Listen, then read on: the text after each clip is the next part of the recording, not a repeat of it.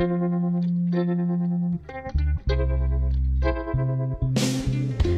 insufflated by 极乐寺很有名的是它的灯会，正月初一到正月十五会有几万盏灯笼在极乐寺里亮起。然后有一年我就是元宵前我去了极乐寺，然后就看到那么多灯笼，拍照也非常好看，也认识了当地的华人，带我跟他们当地的家庭一起去玩，一起去山上拜拜，然后还去他们家吃吃吃年夜饭，吃团圆饭，嗯，对，还给我包红包，算认识了一些当地的朋友，在异国他乡度过了一个很特别的中国年。So I will stay there instead. 每当傍晚，土楼里面的那个红灯笼就都会全都打开，然后第二天早上你起大早看到真的在土楼里面生活的人，他们开始烧水做饭，然后炊烟升起来的时候，真的觉得感觉像进入了李子柒的生活，你知道吗？呃，因为你想，你坐在一座泥土和木头做的城堡里面，然后这里面的人可能几百年来都是过着这样的生活，呃，那一瞬间的感觉非常的妙。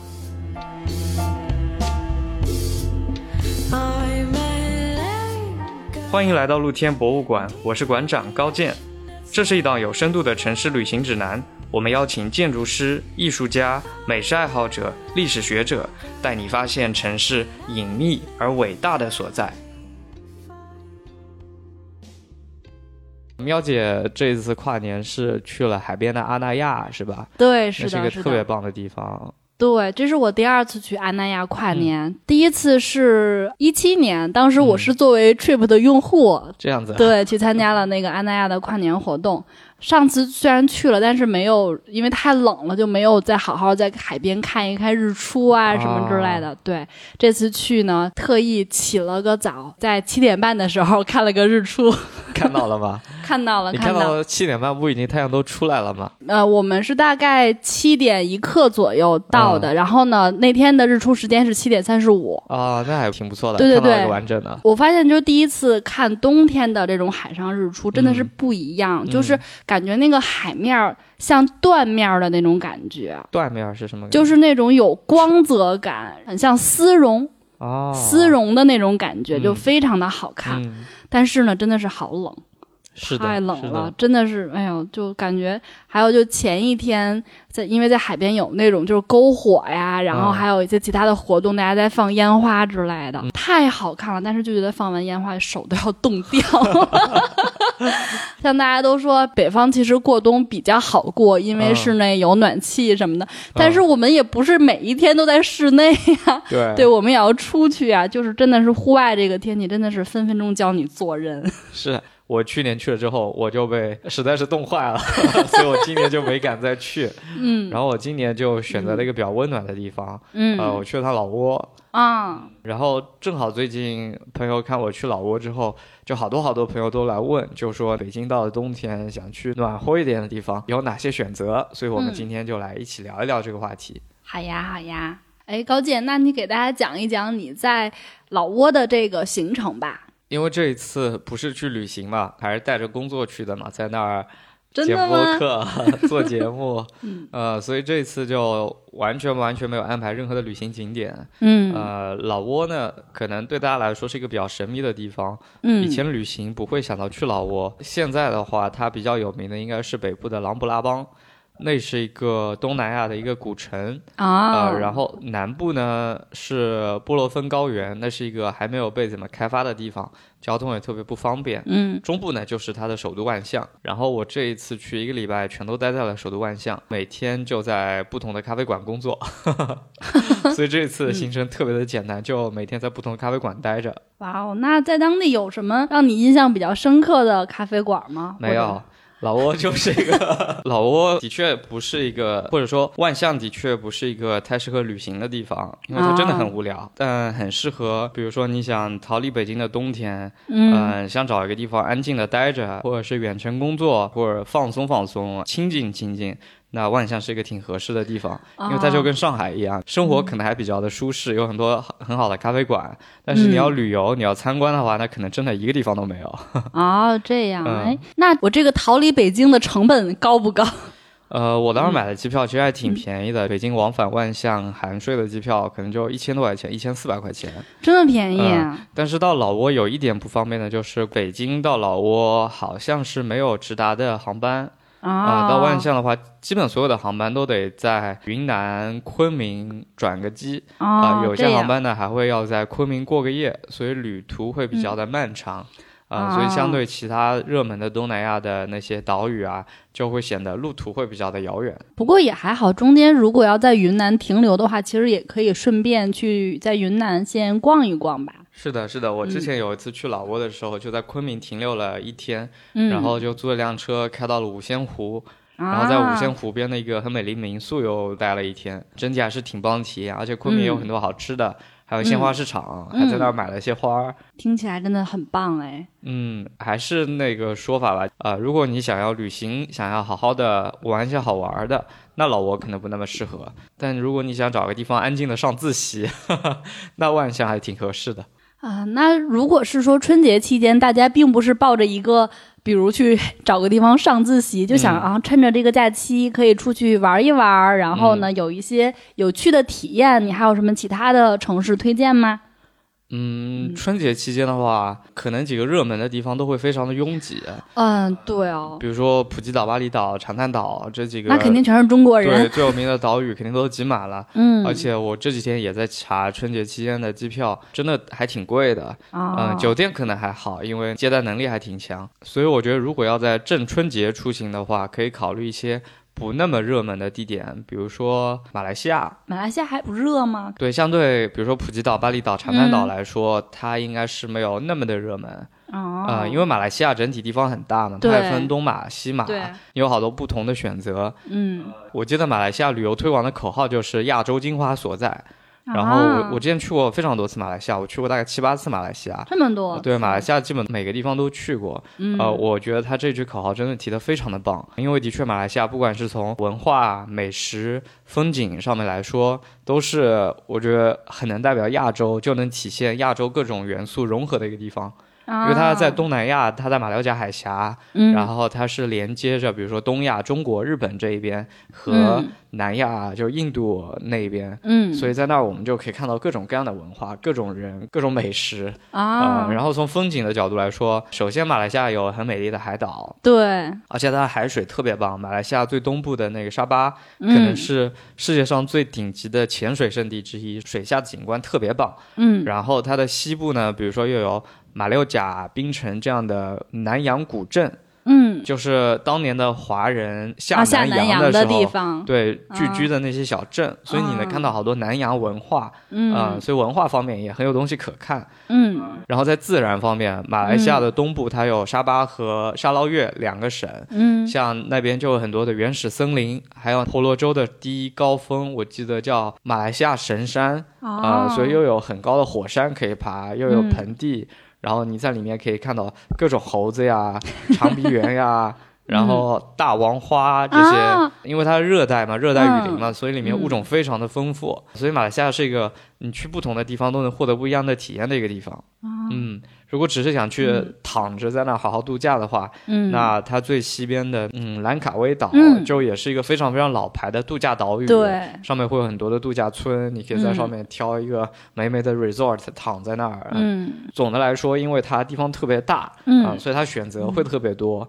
比如说兰卡威这些岛屿，大家可能也没怎么听说过，大家知道的可能都是比如泰国普吉岛啊这样的地方，但其实吧，他们品质也没有相差特别大。所以你就可以挑这些不那么大众的地方去待着。我特别推荐的是，有一年过年，我记得是几年前了，我当时是去槟城过的年。哦，槟城就是我刚才提到的几个古城之一，马六甲海峡中的一个小岛，就像厦门，你知道吗？啊，明白了，大概可以想象。那个岛上百分之七十都是华人，所以到处都说中国话。嗯，然后他们也过年，就你过年去那儿，氛围会非常的浓厚，然后很有年味儿。嗯，然后呢，张灯结彩的。然后槟城呢，那个岛屿的中央有一座山啊，山上有一个寺庙叫极乐寺，极乐寺有个巨大的观音神像，就在山顶俯瞰着整个城市。哇哦！然后极乐寺很有名的是它的灯会。嗯，所以它那个正月初一到正月十五会有几万盏灯笼在极乐寺里亮起，哇，所以是那个城市一个非常壮观的一个景观。然后有一年我就是元宵前我去了极乐寺，嗯，然后就看到那么多灯笼，拍照也非常好看，然后也认识了当地的华人，嗯，呃，当时我记得还是通过 Coach Surfing 吧，就认识了当地的人，然后他们。带我跟他们当地的家庭一起去玩，一起去那个山上拜拜，然后还去他们家吃那个吃吃年夜饭，吃团圆饭，嗯，对，还给我包红包，哇 塞，算认识了一些当地的朋友，啊，在异国他乡度过了一个很特别的中国年。然后马来西亚东西也特别好吃嘛，特别槟城也是以美食闻名的，比如说那个沙爹啊，那些烤肉，嗯啊，然后包括有一些印度的美食，包括那个印度的拉茶。啊，在那边都还挺有名的。我说的我好心动。嗯，因为槟城也算是马来西亚比较富裕的一个城市。因为说马来西亚，我们可能知道都是吉隆坡。对。剩下的可能就东边有一个沙巴的首府叫亚庇。啊，亚庇知道。对，西边呢有一个槟城，就这几个呢算是马来西亚比较大的城市。所以国内好多地方是有直接飞往那几个城市的航班的。呃，我记得我当年从杭州出发，就直接是飞到亚庇这些地方。嗯。机票会非常的便宜。哦，那也确实很方便。那如果真的是可以有机会能春节错峰出行，其实，在那边过个元宵节，应该也是个挺不错的选择。是的，是的，那边华人多嘛，所以大家都过春节，还挺热闹的。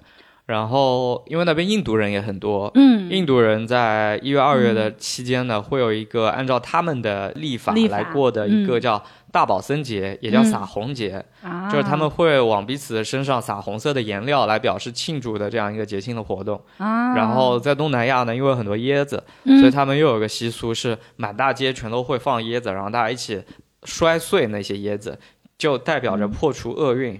所以撒红节那一天是特别特别热闹的，就是满大街大家噼里啪啦都在甩椰子、砸椰子啊，然后地上砸的全都是椰子的清香，然后大家又唱歌跳舞、泼水、撒颜料，非常的热闹。然后呢，印度人的节日因为是在马来西亚有很多华人的社区举办，嗯，华人也会来庆祝来参加，所以就会有舞龙舞狮的团队。啊，所以这个我觉得是真正体现出马来西亚的，就是这个融合，对文化融合，它处于南亚、东亚之间的这么一个位置，既有中华的文明在那边传播，也有印度的文明在那边传播，嗯，然后他们非常和谐的共生在一起。我当时印象很深刻的一个画面，就是中国的舞龙舞狮队在一座印度神庙前跳舞庆祝，然后里面供奉的是印度教里面的象神 Ganesh。嗯，整个画面非常的和谐，然后觉得很有意思。哎，这个景象你当时有拍过照片吗？我有啊，我有啊。那这个一定要放在咱们的这个说明里或者怎样？那好想看。可以的。对，嗯。那除了马来西亚，还有什么其他的推荐吗？东南亚其实有挺多选择的，比如说这一段时间去，就不要在春节期间去。嗯。那其实泰国的普吉岛啊。呃，以及整个泰国可能都还挺适合冬天过去旅行的，因为十二月应该是东南亚的旱季，就总体来说是非常适合旅行度假的一个时间。嗯，像我前几天在老挝就觉得气候非常的舒适。我曾经在四月份就很热的时候也去过老挝，就可能都快四十度了，然后非常热，那么热，经常下雨，整个人都非常的崩溃。但是十二月你去东南亚的话，会觉得很舒适，嗯，就是三十来度，然后天气很干燥，也不怎么下雨，嗯，然后你就穿着短袖短裤在街上走着，太阳晒身上呢，也不会觉得很晒，不会觉得有毒辣辣的太阳，就觉得暖暖的，所以非常的舒服。然后好处是像普吉岛，它是免签的，所以从中国呢就可以直接飞过去。嗯，但普吉岛也是因为过于热门，游客过于多了，所以一般飞那儿的机票呢都会比较的贵。哦，这样。就像泰国，大家是比较了解普吉岛。那除了普吉岛以外，它有其他的，比如偏人文向的一些景观吗？嗯，说泰国，大家都会想到泰南、泰北嘛。我觉得可能最著名的应该就三个地方，一个是曼谷，曼谷也是在正中间。然后泰南就是普吉岛呀，那些不同的海岛们。嗯。然后泰北呢，就是内陆，就比较偏田园风光、人文风光，就有清迈啊。清迈就是主要就看各种人文风光。嗯。会做清迈古城，然后会有很。多的寺庙，然后从清迈出发呢，你可以到达周边很多很多的小城市，看各种各样的小寺庙，然后会有那种热带的水稻田的景象，就比如说最著名的清迈的文华东方酒店，嗯，就边上会有大片大片的水稻田，然后在里面待着就会觉得特别的舒适，特别的温馨。啊，那还有什么比较小众的地方吗？可以推荐的？其实就东南亚这么多国家里面，我自己旅行体验最棒的，除了马来西亚的原始森林，还有柬埔寨。柬埔寨，对柬埔寨，大家都会想到吴哥窟。对对。那首先，因为我比较喜欢人文历史类的，我看到吴哥窟那些遗址，我会觉得特别的美。吴哥窟就挺值得探索挺多天的。嗯。而且吴哥窟所在那个城市暹粒，它的旅游配套设施其实特别的发达。哇哦。呃，就你要住度假村啊，然后。吃饭呢，喝酒呢，都很便捷，然后消费也非常的低，服务也非常的好，所以是非常适合度假的一个地方。假如说有孩子或者和家庭一块儿出行的话，其实五个窟是一个挺好的选择，就是暹粒是个很好的选择。啊，而且那个地方到国内挺方便的，应该会有挺多航班直接飞到暹粒的，而且又落地签啊，也是落地签，很方便。呃，暹粒可能是我在全球范围内都。排得上前几名的一个喜欢的一个地方，嗯，就比如说我之前不也去南美洲嘛，我去了秘鲁、马丘比丘，嗯，爬那个印加遗址，爬到了山顶，我觉得那儿风景真的还不如吴哥窟的，就要飞秘鲁、飞南美洲要飞三十几个小时，吴哥窟非常便宜嘛，对吧？就非常的近啊，但我觉得它的趣味性是很棒的，吴哥的那些古寺庙真的非常值得去探索，嗯。然后柬埔寨还有一个小众的地方，就是柬埔寨其实也有海的，因为它也是个临海的国家。对，大家可能都有想到那个丛林里的吴哥遗址。对对。其实柬埔寨的海边也有几个小岛，一个叫高龙岛，一个叫高龙萨冷岛。哦，还真的没有。在它的那个港口城市西哈努克的边上，我当时是去那儿学的潜水，我的潜水证就在那儿考的啊。那几个岛就是，就真的好原始啊！真的，就是因为没有人知道，也没有怎么被开发，上面度假村、酒店、民宿什么也稀稀拉拉的，特别少。嗯，就真的是一个特别清静、特别纯自然的一个地方啊啊！然后要从西哈努克坐船坐两个多小时才能到那个岛上。我记得我当时去的时候是那个高龙萨冷岛，那个岛就可能聚集了很多就欧洲来的嬉皮士吧。嗯，我当时是在那个潜水学校住着嘛，然后边上的还有几个青年旅社。嗯，然后大半夜的时候，好像是每周还每两周一次，大家会一起跑到岛中间的那个森林里面办一个 Jungle Party。哇哦！森林派对，嗯，然后会把音乐呀、酒呀就全都准备好。快到晚上六七点天黑的时候，大家就从岛的各个方向 就穿过森林，对，爬上山，然后一直往岛中央的那一片森林 party 的那个地方去汇拢。哦，好有画面感啊！对，那个真的很有意思。然后我还记得，就走到一半的时候，突然开始下暴雨。哇塞！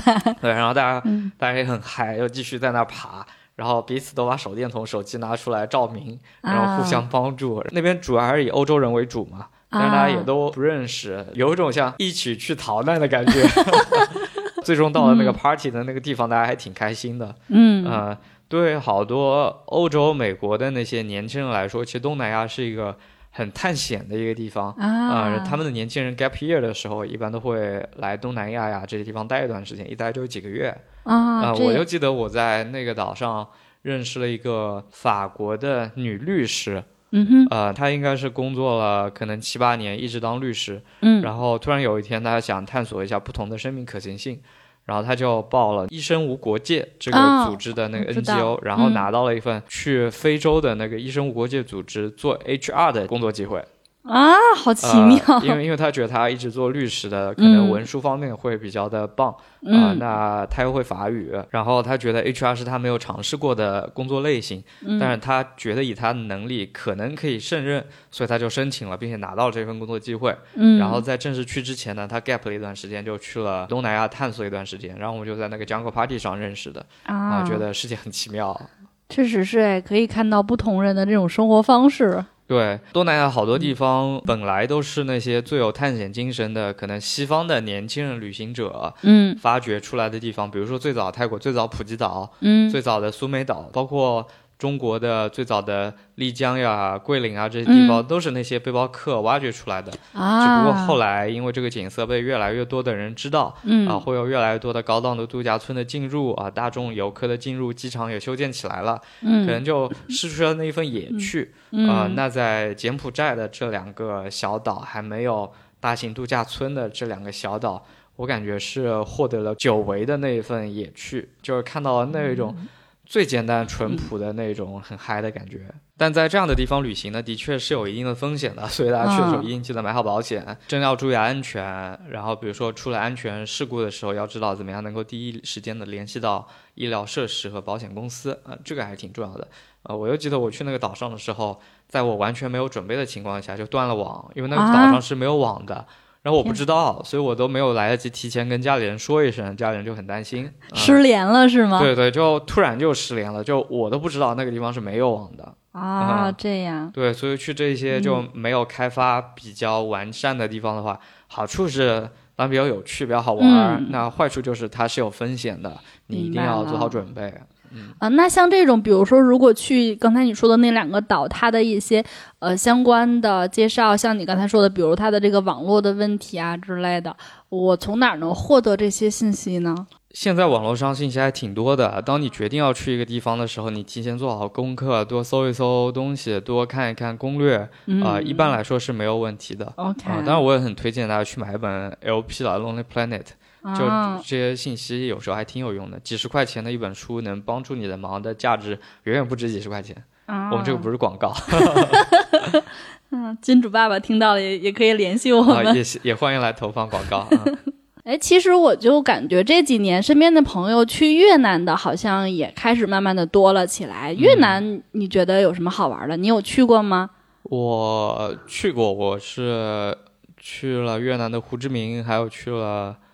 它边上那个小城市叫什么来着？芽庄吗？哦，好像是芽庄。对我对它印象比较一般，我觉得啊，风景实在是太差了。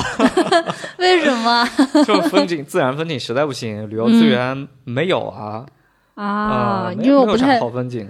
不太了解这个城市，我觉得胡志明和万象和上海都差不多，嗯，都属于待着很舒服。如果你想，比如去生活一段时间，每天逛逛咖啡店，比如远程的工作，那我觉得胡志明也是挺好的选择，就很多好吃的啊。越南东西真的很好吃啊，啊，对，然后很多好的酒吧，有很多好的咖啡厅，因为越南嘛，咖啡也很有名，对，是咖啡店文化也非常的棒。但论旅游的话，真的不好玩啊，没有什么可以参观的。就不像柬埔寨有沙滩、有海、又有吴哥窟，就很值得探索。胡志明真的没有什么可以探索的，就是一个上海啊，很精致啊。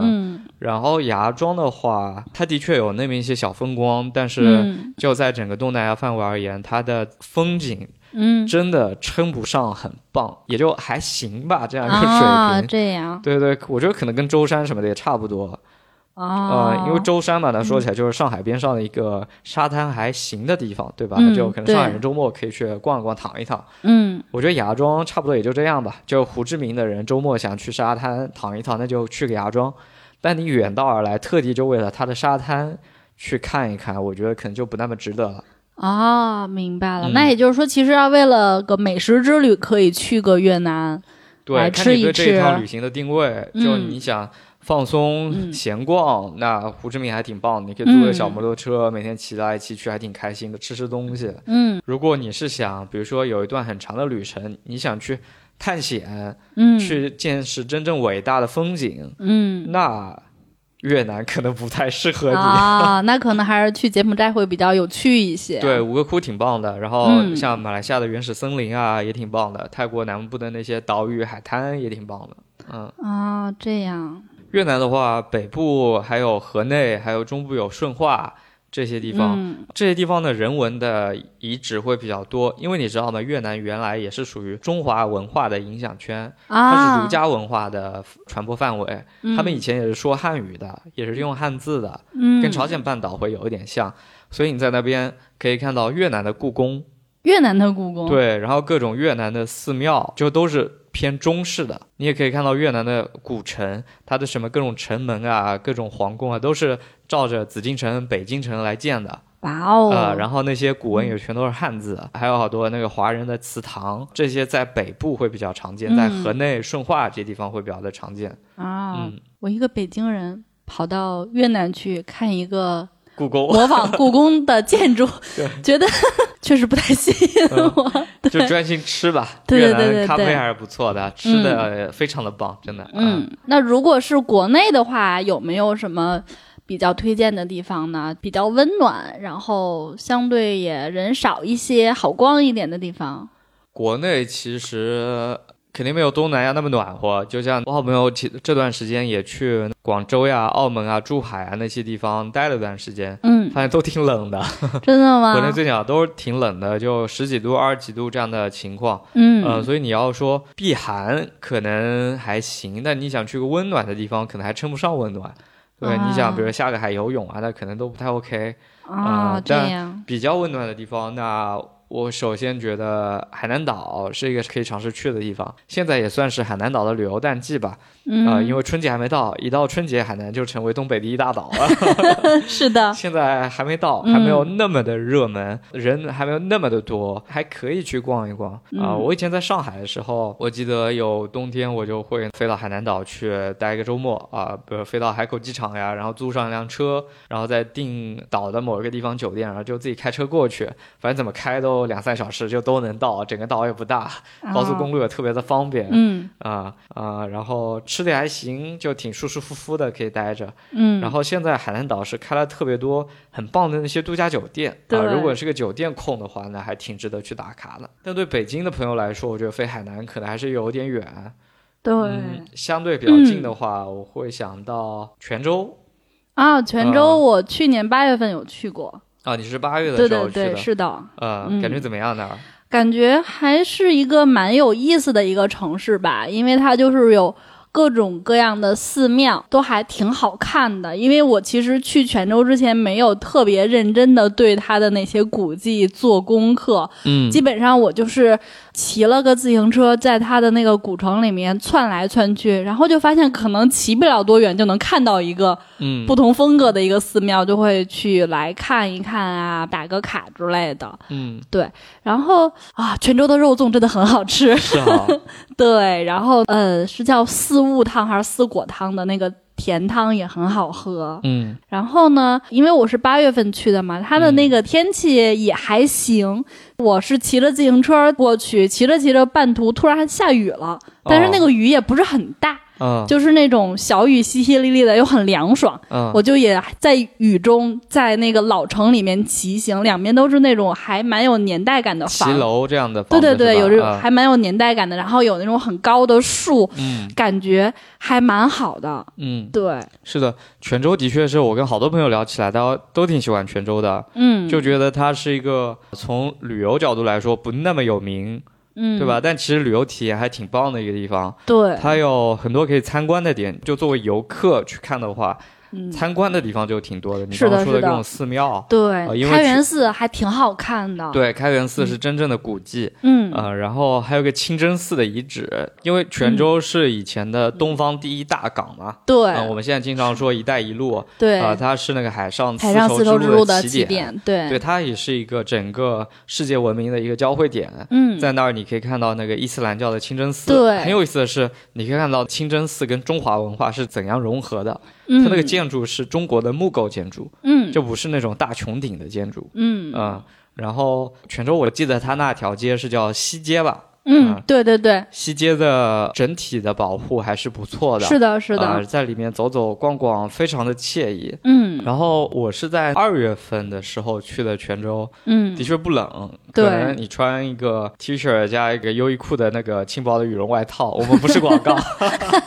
对，一个轻薄的羽绒外套就差不多了，或者穿个风衣啥的就够了。嗯，很惬意，逛逛吃吃，暖暖的。然后晚上还经常会有庙会，会有戏班子搭台来表演。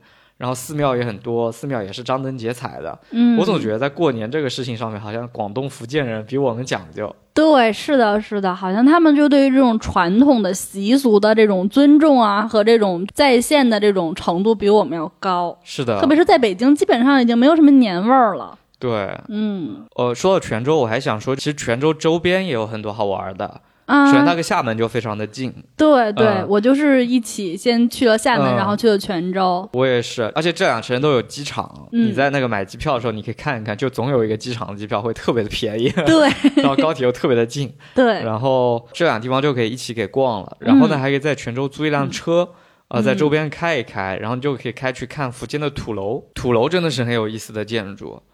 嗯，我这次去没有去到那边，非常的奇特。嗯。就是那种泥土做的城堡，真的非常的可爱。然后你还可以走上去看一看，就真的很像那个电影《大鱼海棠》里面复原的那个场景啊。嗯，那真的下次有机会的话，可以好好去那边再看一看。像之前福建那边的那个土楼，是都是以宗族为单位的吗？还是它是一个怎样的一个结构啊？它最早当然是为了防御土匪而修建的吧。啊，然后那边的宗族观念又比较重，嗯，所以比如说一般大的姓氏可能就一个姓就一整个楼，哇哦。然后有一些比较小的姓氏呢，他们可能会四五个姓呀，然后大家拼一栋楼啊，共享，对对，共享。然后边上那一圈一圈都是大家住的地方，嗯然后中间呢就是大家共享的祠堂或者共享的吃饭的地方、拜拜的地方、公共空间。哇哦，那个设计还挺有意思的。嗯，土楼我真的特别喜欢，我觉得它真的好美。我是因为一个巧合吧，我在里面住了两晚上。哇塞！啊，然后每当傍晚，土楼里面的那个红灯笼就都会全都打开。然后第二天早上，就你起大早看到真的在土楼里面生活的人，他们开始烧水做饭，然后炊烟升起来的时候，真的觉得感觉像进入了李子柒的生活，你知道吗？特别的传统，特别的回归田园，呃，因为你想，你坐在一座泥土和木头做的城堡里面，然后这里面的人可能几百年来都是过着这样的生活，啊，那一瞬间的感觉非常的妙。我真的这个还挺想让我去体验一下的，嗯，但里面条件也不是特别好。嗯，那算了，劝退。嗯。哎，那除了福建以外，它周边的广东、广西应该也都挺暖和的吧？嗯，好像差不多，就也那个十几、二十几度，也不会特别的热。我记得我十一月的时候去过一次桂林，桂林是我国内特别特别喜欢的一个地方，因为风景真的很棒啊，太美了那个山水。嗯，然后我当时是那个带着自己的帐篷，我一个人去露营的。然后到了桂林机场，我就租了辆车，然后就开到那种桂林的呃阳朔那附近最有名的那个镇以及周边的那些，当然是被开发成景点了。嗯，有好多特别棒的度假村，但还有好多的那些山，嗯，其实没有被开发。然后你有心的话就可以去找一找。我当时就找了一座小山，因为你知道那些地方当年有挺多土匪的，所以好多小山的山顶上是有修山寨的。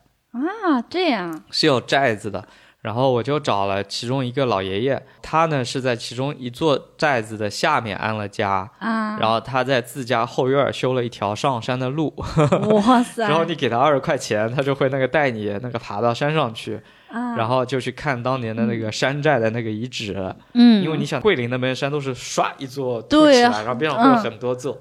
然后爬上其中的一座的顶上之后，你就可以看到周边的那个景色，以及那个漓江在下面绕来绕去、蜿蜒曲折的那个样子。然后边上又有很多绿色的田野和小村庄，景色非常的美。这些信息其实你只要有心的话，真的都不难找。你在网上搜一搜，有没有当地的老爷爷呀、村民啊，他们自己愿意出来做向导的，你就去联系他们。嗯，你给他五十块钱、一百块钱、二十块钱，让他来带你去看一看当年那些山寨。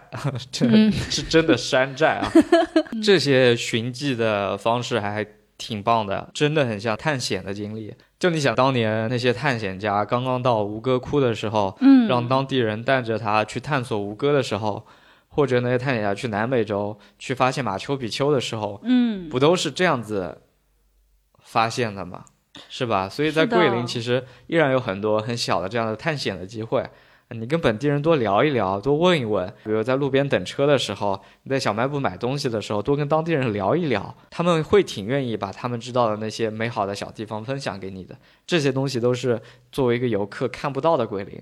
啊，因为可能我之前对于桂林的印象就是一个景点，嗯，可能就是对我并没有什么吸引力的那种。但是听你说完，我还挺想去那边去探探险的感觉。那么大一片地方，对吧？你说漓江边上的山得有。几百、几千、几万座吧。嗯，有那么几座被开发成了景点，围起了栏杆，收起了门票，但大部分的都还是处于一个荒野的一个状态，都是我们可以去探索的。而且还有那么好吃的桂林米粉可以吃，那个鱼也很好吃。啊，这样。啤酒鱼好像是，嗯，而且现在应该也是桂林的旅游淡季吧，所以可以看看那个去那边的机会。嗯，好呀，好呀，嗯，那说完了广西，那广东呢？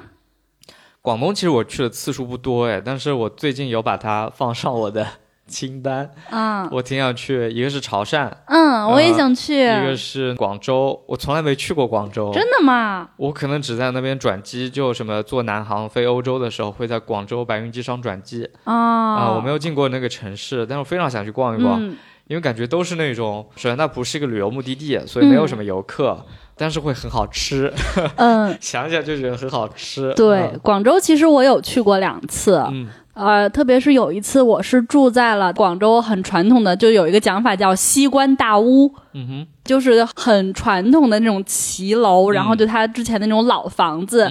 住在那里面，然后他就还是他原始的那个老房子的样子，但是你可能从这个房子下来，旁边就是一家非常好吃的那种，可能开了几十年的一家面馆。嗯，对你来吃个早饭就很开心，嗯，就真的很好吃。我在广州基本上每天要必备的就是健胃消食片。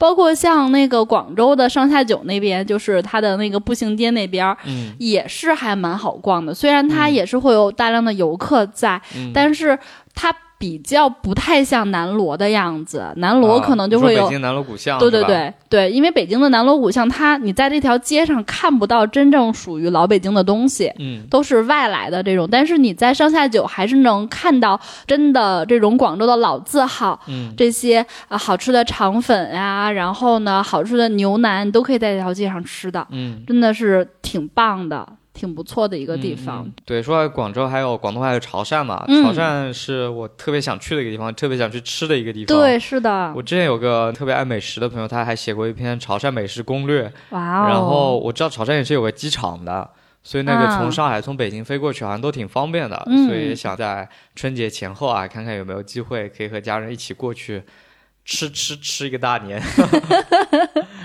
嗯，哎，那除了这边，其实。